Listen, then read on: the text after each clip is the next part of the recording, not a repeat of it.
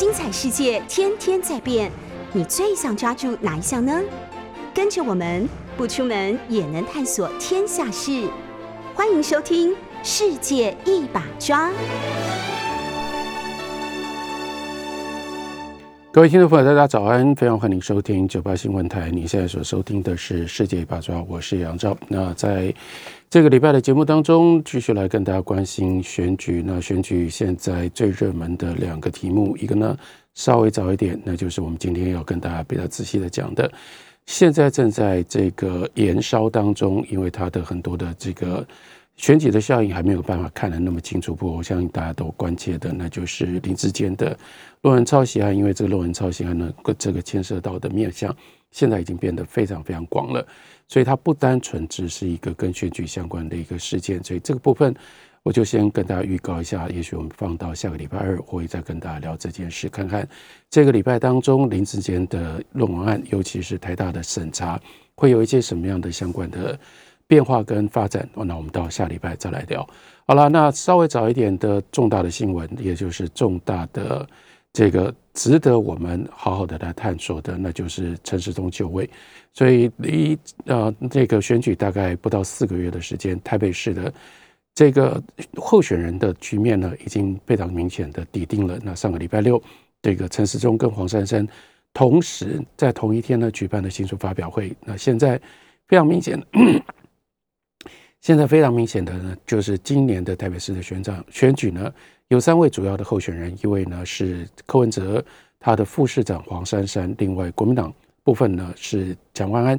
现在民进党也已经确定，就真的就是由陈时中来出马来担任这个民进党的台北市长的候选人。好，这件事情它的最重要的意义在哪里？当然，陈时中个人，这我们还可以回顾从二零二零年的疫情爆发了之后。陈时中在台湾人的这个心目当中，以及他在社会上面他所这系树立的各种不同的形象，这等会再讲。不过这件事情，我希望大家可以体会到，对我来说，观察这么久的台湾的政治，以至乃至于说扩大来说，不只是台湾的政治，而是整个选举民主选举的基本的规则。我们要看到一个非常特别的事情，那就是陈志忠选台北市长，同时就是等于底底定了。这一次的这个九合一选举，蔡英文主导底下所定定出来的一个主调，在过去的节目当中，我多次跟大家讲过这件事，那就是这个蔡英文呃，他强力的介入，强力的介入，包括乔这个所有的各个各个重重要的县市的县市长的候选人，然后呢，在民进党的这次的选举的过程当中，选对会以及过去所习惯的。在党内基本的体制、基本的方式呢，就初选基本上被摆到一边去了。所以是在由上而下非常强烈的这个意志的贯彻底下来进行这一次的县市长选举的布局，这是重要的，这是一个重要的性质。那这个重要的性质，现在到陈时中就位的时候就更加的明确，那也就是蔡英文明白的摆明了，他要以什么样的方式来打这次的选战呢？他要以。其中选举或者是其中检验来打这场选战，是这件事情需要大家可以感觉到它不太一样，不太一样是说我们依照惯例来说的话，那当然这个呃在执政上，我们说执政有执政的优势，因为执政呢它可以运用各种不同的执政上面的资源，可是一般来说执政也有执政的包袱，因为你是执政者，执政者呢两件事情，第一个。没有任何的执政者，他有这么大的本事，他可以做的所有的政策都是对的。然后呢，在执政的过程当中，没有出任何的毛病，没有没有生任何的弊案。所以，执政者他因为他必须要做事，他必须要定定政策，他必须要执行政策。从定定政策到执行政策，任何一个环节都有可能会出错。那出错呢，加上这个媒体的媒体的监督跟民众的关切，再加上反对党的这个监督。那一定会有各种不同的争议，所以换句话说，这是一项作为执政者，当你尤其是面对选举，如果选举是要检验你的执政的成绩的时候，你必然有的不只是应该说，你必然会要面对的不利的相对不利的情况，还有另外一个也是更必然的，就算你的政策，那不管这个政策它如何定定，定定的过程当中再怎么样的完美，执行的过程当中再怎么样完美，没有任何一个政策可以讨好所有的人。政策对某一些人，对于某一些在某一些方面它有利，它必然在某一些另外的方面制造了对某一些，例如说既得利益者的不得这个伤害，或者是带来了什么样的代价。你不可能 please everybody，所以作为执政者，另外一个他的这个呃 disadvantage，他的。缺点，那就是你的政策一定有人不满嘛。所以换句话说，其实一般常见的情况底下，你用你要如何运用选举的选举当中的竞选，在在选举当中你要如何发挥主场优势啦、执政优势，你通常是在人上面，用在人上面，利用各种不同的资源帮他造势，然后给他机会，然后呢，利用。资既有的这个执政的资源，那因为反对党或者是非执政的候选人，他没办法，他们没有办法在这上面立竿见影的让人家感觉到说，哦，这个的的确确，如果这个人当选的话，我们可以确定知道什么事情会发生。所以在这样的状况底下，所运用的执政的优势是会用在人上面，而不是用在整体的事上面。所以这真的是很少见的。相对少见，就是一个执政者如此的大胆的，然后呢，明明这次的选举，它在本质上它是执，他是这个地方性的选举，地方性的选举，照道理讲，那就是基隆的市民觉得这些候选人当中哪一个人可能将来对基隆市的市政会有最好的发挥？台北市台北市民认为哪一个候选人对于台北市的市政可能最熟悉，可能提出了关于台湾台北市的市政。最有道理的，然后呢，感觉上最娴熟的各种不同的计划跟策略跟这个啊、承诺，这本来是一个地方上的选举，那地方上的选举应该是选出地方上对地方最为熟悉、最具备有地方经验的。但我们上次也就讲到，蔡英文由上而下的布局就已经打破了这样的一个期待，或者是这样的一个基本的性质。像林志坚从新竹市。调到桃园去选，这本来就是一个很奇怪的事情。他从来没有经营过桃园，而且是用征召的方法。然后林佳龙自己觉得他在台北市做了很好的准备，现在党强力介入，就是要他去新北市选，不让他在台北市选。那陈时中，陈时中他的所有的这个过去的政治的资资历摆出来，一来全部都是在健康医疗的这方面，第二都是在中央。跟地方一点关系都没有，也从来没有在台北市做过任何的基层的经营，但是就是硬是要把陈时中摆到这样的一个位置上让他来选，所以你也就知道这个构想这样的一个大的布局，从蔡英文他所领导的民进党就不是专注在个别的哪一个县市提出什么样那个县市的选民最能够认同的人选，所以他要干什么？他要做一个大布局。这个大布局，事实上就是告诉选民说，其实你不不需要太在意，到底我派来到你这个地方来选的这个人，他 specific 是一个什么样的人？他这跟这个地方过去有一些什么样渊源，甚至为什么会造成论文门的这个事件？包括在我们下个礼拜再仔细的分析，包括论文门为什么会拖成这个样子，然后论文门为什么迟迟不用？为什么迟迟没有解决？林志坚为什么没有出面来交代这件事？因为从这样的一个大布局的角度来看，林志坚的论文到底有没有抄袭不重要，或不应该变成焦点，也不也认为这就算是在桃园市的选举，对民党现在布局来说，也不会发挥，也不会变成是这个会造成具体的重大的作用。然后就更不要讲说会因为林志坚在桃园桃园的这个选举而牵累到或者是动到全台湾的这个选举。全台湾的选举现在蔡英文已经清楚的定调，那就是你们觉得这几年来，从二零一六年或者更进一步的从二零二零年来，民进党中央到底执政，你们满不满意啊？如果你们满意，就麻烦你们。在你们地方上，你顶多记得他的名字，你大概对他有一定的印象，够了。最重要的，你要知道他是民进党的候选人，你要知道他是民进党提名，或者是更进一步的，像林智坚，这是或者是这个陈时中，这是民进党征召的，这是我蔡英文在这样的一个执政的这个执政的责任底下，我帮你们选的人选，你们把票投下去就好了。所以现在这个整个选举的它的局势，竟然是演变成为这样的一种选举的这个宣传的方法，或者是选举造势的方法，所有的焦点就集合回到中央，集合回到蔡英文总统过去两年或过去六年来他的执政的成绩。这个我先说有令人惊讶的一面，令人惊讶的一面，也就是刚刚讲到了。一个执政者有这么高度的信心，说：“来，你们来检验我。然后呢，我呢，这个执政四年、执政六年，或者是后面第二个任期两年，你们来看一下我执政的如何。”这说老实话，你用这样的一个策略，其实你就是鼓励所有的，包括媒体，包括你的反对党，大家来把你过去六年或者是这两年当中出过的任何的问题。予以放大，那用放大镜来检验你过去两年来所做的每一件事情，你真的经得起这样的检验吗？所以选择这样的一个策略，那我说他有他大胆而且惊人的地方，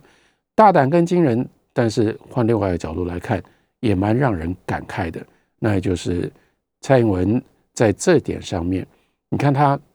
如此自信满满，他的自信心从哪里来？他的自信心当然有一部分，你说，哎呀，他真的觉得自己执政的成绩很好。但我跟你讲，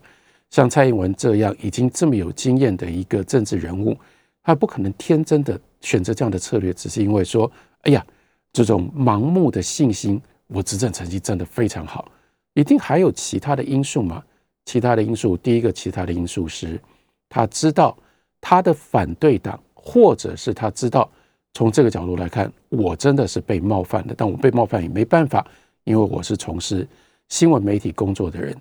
怎么知道怎么被冒犯呢？在这个在这个策略的选择上，蔡英文已经摆明了，我知道你们媒体不能拿我怎么样，你们媒体就算拿现在的这个媒体的环境，你们拿放大镜去检验过去六年、过去两年中央政府所做的任何的事情，我不担心。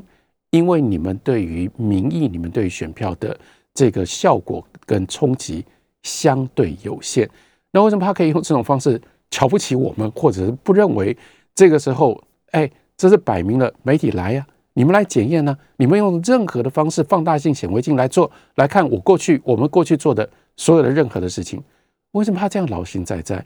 因为这个时候他已经掌握了我们动摇不了的东西，那就是。网络的社群媒体，或者是网络网军跟网军水军这一整个结构，这个结构他已经掌握的太明确了，所以他根本不怕你们再怎么样。当我的网军可以用这种方式布局的时候，而且网军用这种方式布局，其实也就部分的说明了为什么选择这样的一个策略。网军要去拉抬，或者是要去这个塑造。在选民，尤其是年轻的选民当中，去制造选举的风气，针对任何一个特定的这个选区、任何一个特定的县市的任何一个特定的候选人，相对反而没那么容易。反而他就是要制造，因为这个网军可以在全台湾的这样的一个尺度上、规模上去进行，然后以蔡英文跟民进党的中央政府作为，就是真正的母鸡带小鸡。我们今天今年在选举当中，当你讲到母鸡带小鸡的时候，你要看到是两个层次的母鸡带小鸡。以前我们在讲地方选举，为什么重视母鸡带小鸡？就包括因为市长的候选人要能够带得动市议员的候选人，来自于下去一路下去到里长的候选人。可是今年很明显的大母鸡，那就是蔡英文总统跟民进党中央政府，是民进党中央政府在策。在策略上，在策略上，而且这个时候，它可以集中，它可以运用过去最多的资源，而且这资源经过了，尤其经过了二零二零年的选举的操练，他已经运用的非常非常熟练了。所以，与其到地方上每一个地方上去运用网军，不如在中央全台湾全台的这样的一个规模上面去运用。所以，这倒过来我说，本来看起来是很稀有、很特别的，甚至不是那么明智的一个策略。哦，我们现在了解了，他是很聪明的，这是很有道理的。所以，他就必然是在全台湾的这个层次上面去进行。网络的瞒天造地的这种选举上面的造势，那在这样的一个造势的情况底下，就能够产生选票的效果。所以这是他的一个打算。这个打算让我们感慨，也让我自己个人感觉到心寒。还有另外一个呢，那就不是心寒，而是更深的感慨了，因为这跟我没有直接的关系。刚刚讲新闻媒体被用这种方式。这个的这个冷眼看一下，觉得反正你们拿我不能怎么样，那当然让我伤心，让我寒心。可是另外一个，那也就是他也真的把反对党给看扁了。比如说，我知道你们反对党，我就给你们这样的一个箭靶，我把箭靶都摆在那里，来呀，来射啊！这就是过去两年、过去六年内。这个中央政府所做的任何的事情，我现在通通都都立在那里。你们来箭，你们拿你们拿箭来射，射得中的话，你们就能够得到你们选票的效果。我在这里跟你们比这个，那为什么他敢比这个？因为就是他赌啊，就算箭靶立在那里，立得清清楚楚，你们也射不到。然后呢，你们射到了也不会有效果。所以我已经看清了，你们拿的弓，你们拿的箭，那个弓你根本张不满。因为你弓张不满，你射出来的箭你射射不了这么远的射程。我箭靶明明白白不动放在那里，你射不到。这真的就是国民党自己要好好的检讨反省。但我们讲这话已经讲到太多，讲到我自己都累了，讲到我自己都不太想讲了，所以就讲到这里。国民党怎么会到这种程度，被人家看不起，或者是被人家看轻到这样的地步？我不需要跟你闪闪躲躲，我跟你直球来，然后呢，我的球速够快，我赌，而且我也知道你就是打不到。我甚至不需要让你知道，说我这次我在各地我有什么样的巧妙的布局，我必须要用各种不同的方式来想象来对付你。我不用对付你，因为你跟我在这上头在选举的要如何能够打这场选战，已经有太大的差距。所以我摆明了，你来攻击中央政府，我让你集中所有的力量，我们来做。党跟党之间的对决，反而是在党跟党之间的对决，民进党这个时候他已经有十足的把握，他跟对上的国民党或对上的柯文哲的民众民众党，他有十足的胜选，他有十足的胜算，所以他不跟你打每一个选区当中这个候选人跟候选人之间的仗，他把层次拉高，拉高之后呢，我们在中央，我们在中央全台湾的这样的一个等级上面，我们来对决，你们来检验。你们来告诉选民说，过去这两年当中、六年当中，民党施政的这个成果到底是如何？我们让选民依照民进党的这个中央执政的成绩来投票。你看他自信满满到这样的程度。我说，一方面，那就是他他一定就是之所以，所以他有他的这样的一个道理，他的道理，他把层次拉到这么高。把这一次的选举当作是其中对于中央执政的检验，这个背景是如此。还有另外一个背景，我们也不能忽略，那就是蔡英文剩下其实不过就是还不到两年的任期。但是虽然在这上面从外表上不太容易看得出来，他不是当年这个嘴巴很大，随时一直不断在讲话，然后动不动呢会。冲口而出说玻利维亚诺，让让人家可以清楚地感觉到有一种权力意识，有一种权力渴望的陈水扁，或者是其他人，这部分他表面上看起来非常的平稳，或者是非常的低调，但是我们越来越清楚地感觉到蔡英文的非常坚韧，但是非常坚持的权力的意志，他的权力的意志现在就让这一次把。选举当做其中选举来检验这个中正中央执政，就又有另外一个特别的道理。特别的道理，也就是他并没有要在只剩下两年不到的任期，他愿意就接受自己已经是一个跛鸭的总统，也更不接受自己已经是一个跛鸭的党主席，所以他拒绝跛鸭，这是这次把选举的选举用这种方式定掉另外一个重要的策略，另外一个重要的理由，因为现在在这样的一个环境底下，未来接下来的这剩下的不到四个月的时间，非常明显的，蔡英文会变成整个党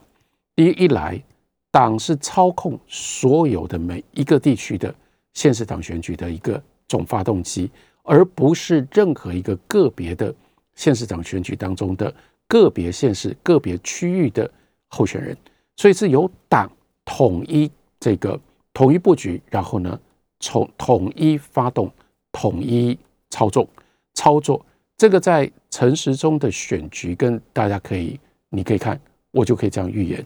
你看陈时中的整个团队的运作，将来会是一个最明确的、最明确的一个例子。这不是陈时中的选举，这是民进党的选举，这是民进党来帮助陈时中，甚至控操控陈时中的选举的一场选举。用这种方法，民进党中央政府，当然中央政府的背后的蔡英文。他就变成了选举的中心，这个选举没有办法离开这个中心而有任何的意义或能够做任何的事情，他就是焦点。然后接下来他在这个助选的过程当中，让整个党内以至于一路下去到各个县市的候选人，你非得要服服帖帖，你非得要乖乖的不可，因为这场选举不是你自主的选举，这场选举的胜败不是在于你跟。选民怎么样交心？怎么样去在基层把诺？你怎么样去这个获得地方上选民的认同？不是的，他是在更高的层次，尤其是在青年选票方面，他已经由党由中央帮你去照顾，帮你去经营，你只好听党的，你只好跟着党去依照党的要求去做，去做你的动作。在这种状况底下，他就巩固了。领导中心，所以在未来一年多的时间当中，这个领导中心在这次它又得到了加强，这是非常重要的一个效果。您所收听的是九八新闻台世界一把抓，我是杨照。我们在九八新闻台的 YouTube 频道也有直播，欢迎大家也可以看直播。前面是征召林智坚去选桃园市，接下来陈时中在台北市就位，这两件事情呢，还有再加上周遭的其他的这个选举的布局，现在已经非常明显的，民进党跟就是蔡英文的意志贯彻底下，民进党已经宣布这一次的今年的选举，它的定调，那就是其中选举，意味着这次的最重要的决战点在于中央执政成绩的总检验，那也就表示从蔡英文以下。民进党认为，他们在让选民把焦点放在过去两年来的这个中央民进党的民进党在中央执政上面的成绩，他们不只是可以过关，而且他们可以得到胜利。所以这是另外一个庞大的野心。所以这次他们要打的，那就不是一块一块的阵地战，他们要打的是大规模的野战。这是一个大对决，这是一个大对决，在这个这个这个这个野战的。过程当中，所以他们追求的是全面胜利。所以，另外，我希望大家看到说，把这次的选举定位为期中选举，要用中央的力量往下贯彻到，然后呢，以中央去横扫各个县市，也就表示，民进党他已经不只是当我们看四年前，四年前二零一八年在县长选举当中，民进党大败，但是四年之后。这个整个局势逆转到什么样程度？希望大家如果关心选举的人，你可以看得到，那就是我们前面还在想说，哎呀，民进党应该是有成于四年前的这个巨大的失败，战战兢兢的，他们现在应该在想的或应该去布局策划，我们如何从吸取教训，不要再像四年前一样落入到被国民党在这个地方上在县市长选举上面横扫的这样一个惨败的局面。但你看到现在，你应该已经明白了，民党想的不是这个，民党现在想的早已经不是说我如何不要惨败，他现在在想的是我要如何大胜。你看那个整个整个局面，它也就意味着我不要是，我不是着眼于一个一个个别县市，这个县市它的这个政策会啦、选对会啦，现在一定都不是像以前一样，就是这个做细部管理，做在这个呃，在每一个每一个县市去算，我们现在哎民调如何啊？大概有多少的选票啊？那在每一个选区啊，大在大概我们的这个基本盘如何啊？然后我们未来的这个策略应该要如何的打？他现在不是啊，他现在是大开大合，这些东西没那么重要。包括候选人自己本身的人格特质，他的基本的形象，全部是由中央来定调的。中央定调了之后呢，是从中央由上而下去扫，扫什么？也就是让每一个地方的选民在。民党现在所能够控有的这个全面性的网军的这样的一个带风气的状况底下，那就讲过去两年来，民进党如果没有民进党的话，那台湾会如何如何如何？好，等一下我们会再讲。这就是陈时中最大的这个带头，等于等于是全国性的全这个全台式的全台的选举布局当中，他的领头的地位。好。然后呢，大家来检验，你们都应该认为说，哎呀，民进党做得很好，所以民进党做得很好，你们就投。你要任何，不管你在任何一个县市，你就投这个县市的民进党的候选人，你根本不需要太去管，太去检验。你要检验放大镜、显微镜，你拿到来检验中央，你不需要拿放大镜、显微镜去检验。例如说林志坚，你不用去管他论文到底写的怎么样，他论文到底谁抄谁，那不重要，重要是。他就是民进党的候选人，所以在这种状况底下，是要号召所有的选民在自己的选区上面刀兵进洞，就是投民进党，就是最重要的一个选举的指引。如果这个策略可以成功的话，那这就叫做鬼挖旁地。这个时候他不跟你打，不跟你去算一个一个选区的这个选票跟选民，他就是要把选民整个笼罩在叫做肯定民进党中央执政的这个气氛底下，然后来决定。或者是来操控、来主宰这一次的选举的结果，这是民进党的策略。这个民进党的策略，在这样的民进党的策略底下，陈世忠就有特殊的位置了。那陈世忠被抬出来当做参选台北市，也就是这个台湾的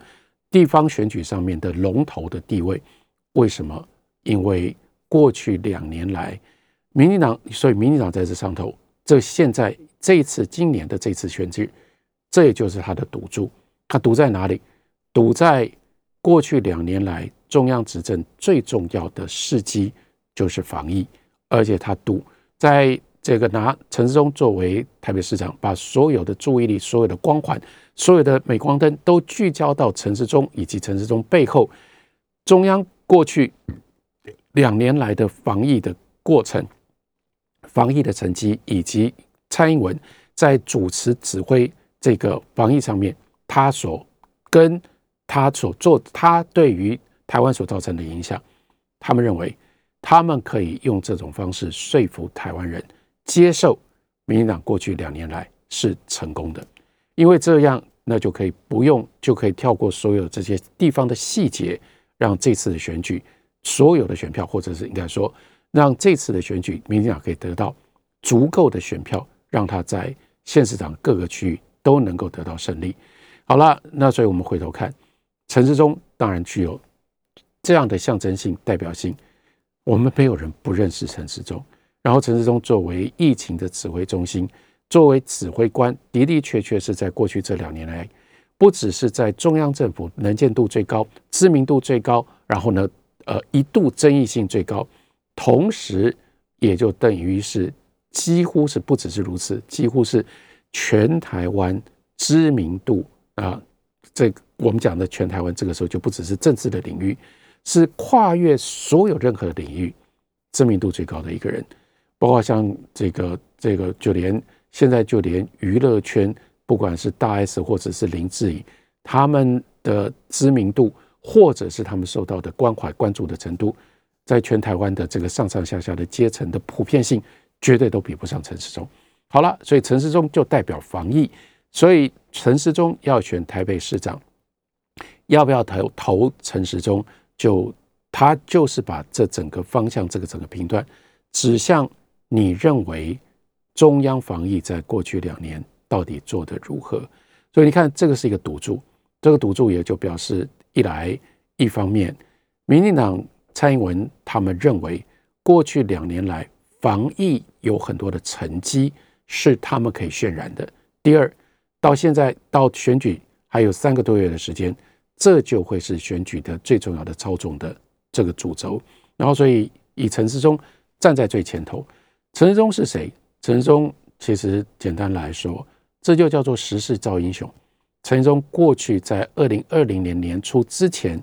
我真的敢跟你打赌，那个时候好回去，现在已经很难检验了。好了，也不要打赌了。我只是说，我相信大家也都能够同意了，在二零二零年这个二零年二零二零年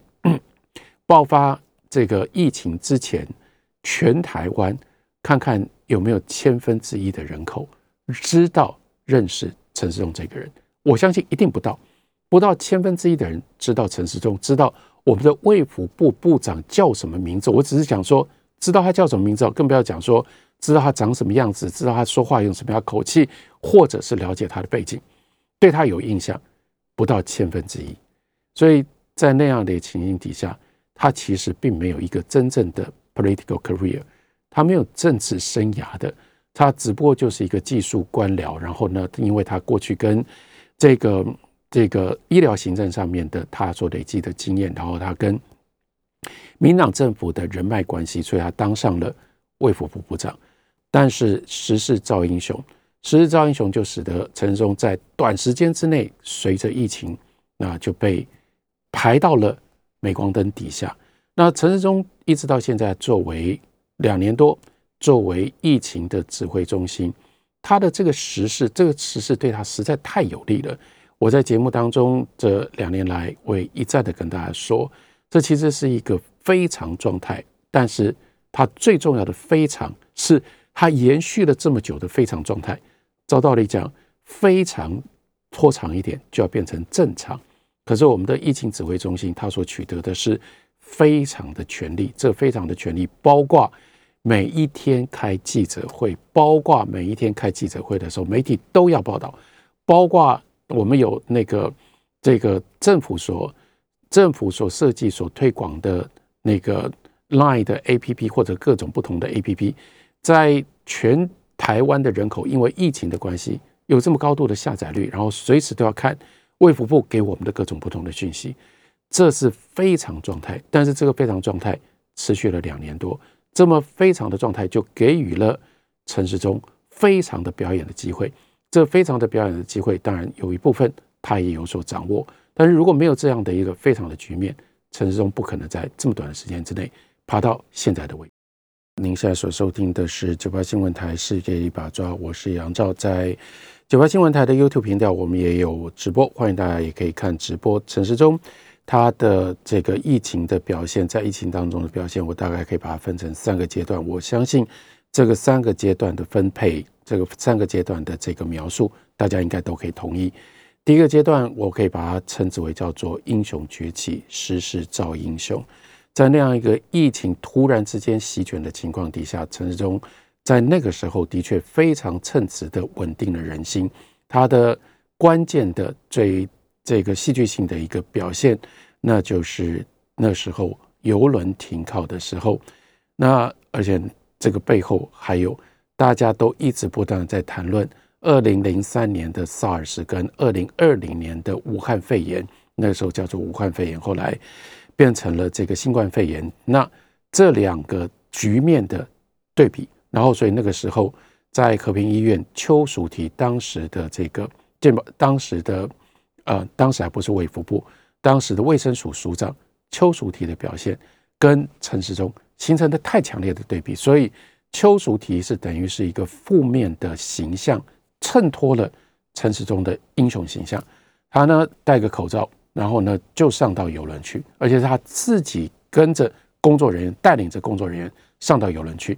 然后最后对他来说，这整件事情真的有相当程度的，也是有运气的成分。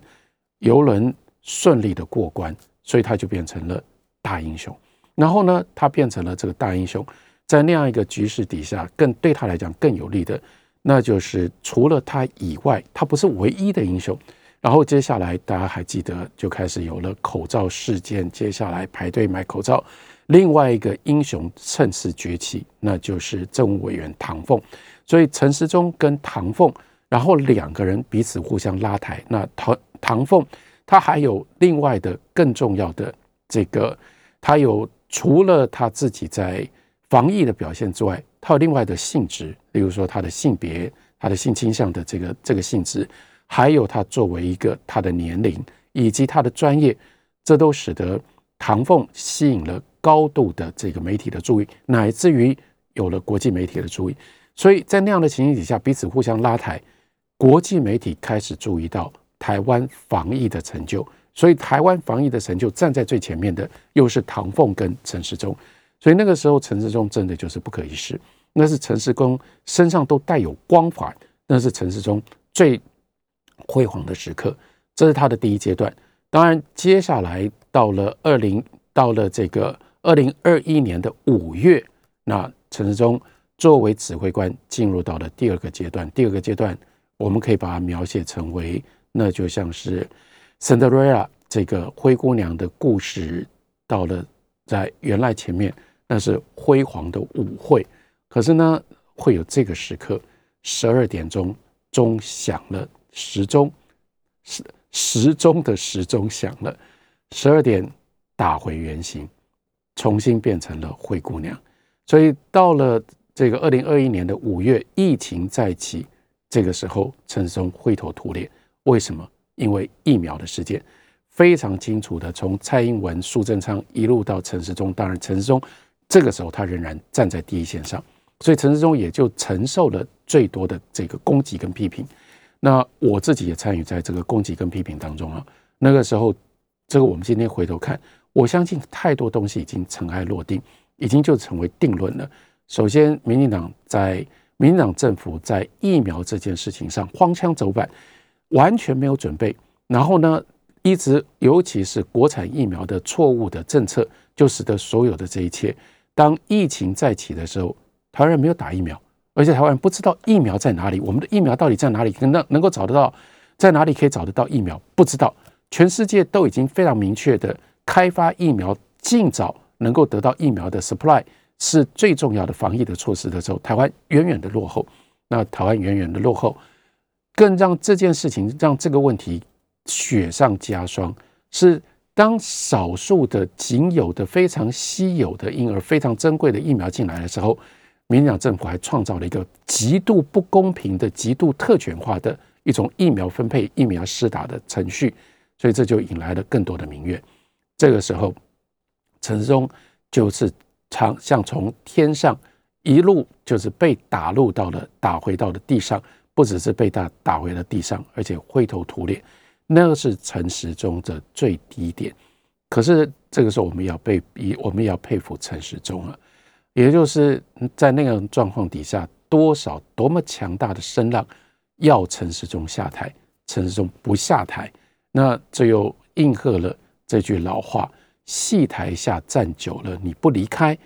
就终究会轮到你。所以借由这样的这样的坚忍，这样的坚持，陈时中就等到了二零二二年。二零二二年，我们可以说这是进入到了第三个阶段。这第三个阶段又刚刚好，就是面对地方选举，时间上越来越迫近，又还是大概从五月开始，这个陈时中。他的这个生涯的指挥官生涯的第三个阶段，他得到了我们可以说相当程度的救赎，因为这个时候疫情再起，可是这个时候疫情再起，当然也还是有它的混乱啊，例如说这个快赛季的混乱等等，但是有一个非常清楚的一个策略，这个清楚的策略叫做跟上国际潮流，跟上国际潮流的这个策略的背面，还有另外一个庞大的助力。帮助民进党政府跟陈时中能够 redeem themselves，能够呢得到的救赎，那就是对应的中国大陆这个中华人民共和国他们的防疫的措施。国际的潮流走的是开放，那虽虽然这个 COVID-19 它的尤其是 Omicron 的这个这个 variant 它的这个变种使得传染性这么样高。但是呢，顺水推舟，国际就开始开放。反正，在大家都已经打了疫苗的情况底下，在能在中重症，然后更进一步死亡的比率非常非常低的情况底下，就干脆让更多的人，让让这个让在每一个社会里面，让它逐步形成 herd immunity，就是集体免疫。这是国际的潮流，国际走在前头，所以台湾这个时候。就可以顺理成章、顺理成章推手推水，这个顺水推舟，就让就让 Omicron Omicron 进来了之后，然后就开始感染开，感染开来呢，台湾的疫情因为前面已经有美国、欧洲乃至于韩国的例子，所以这件事情台湾的人民也没有因为这样而真正产生恐慌。我们已经预期，而且我们知道这个开放。是迟早的事，还有就是说，哎呀，真的帮很大的忙。